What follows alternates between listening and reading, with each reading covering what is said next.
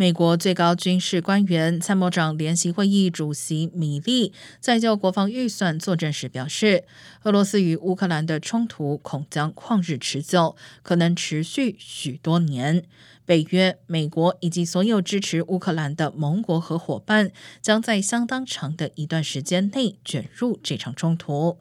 当被问及如何才能阻止俄罗斯继续攻略时，米利说：“唯一的方式是派遣美国军队进入乌克兰，而他和总统拜登都反对此一行动，认为将引发与俄罗斯的新冲突。”